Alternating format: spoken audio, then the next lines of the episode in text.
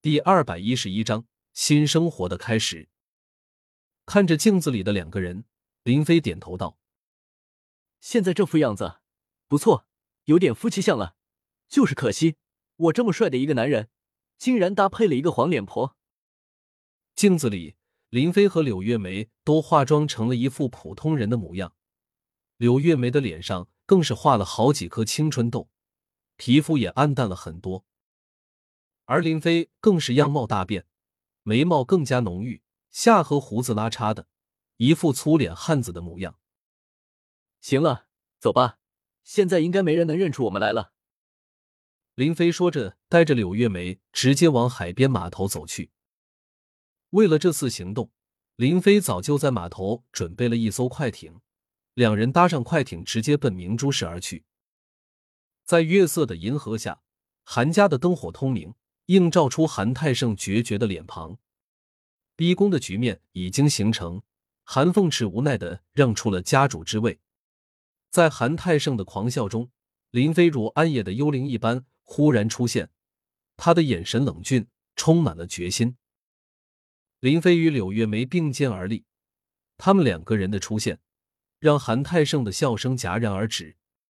他们以出奇制胜的策略，一招制敌，直接将韩泰胜一系的人马捉获。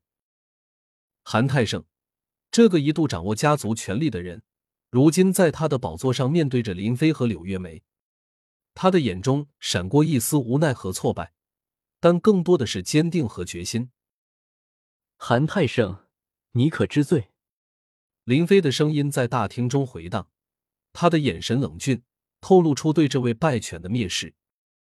我承认，是我利用了欧婷婷，是我让沈千文和蒋一楠为我谋利，我犯下了罪，但我是为了为了韩家。韩泰盛挺直了背，尽管他的声音在颤抖，但他的眼中闪烁着坚定的光芒。为了韩家，林飞冷笑一声：“你不过是为了自己的野心。”你的所作所为已经伤害了太多人。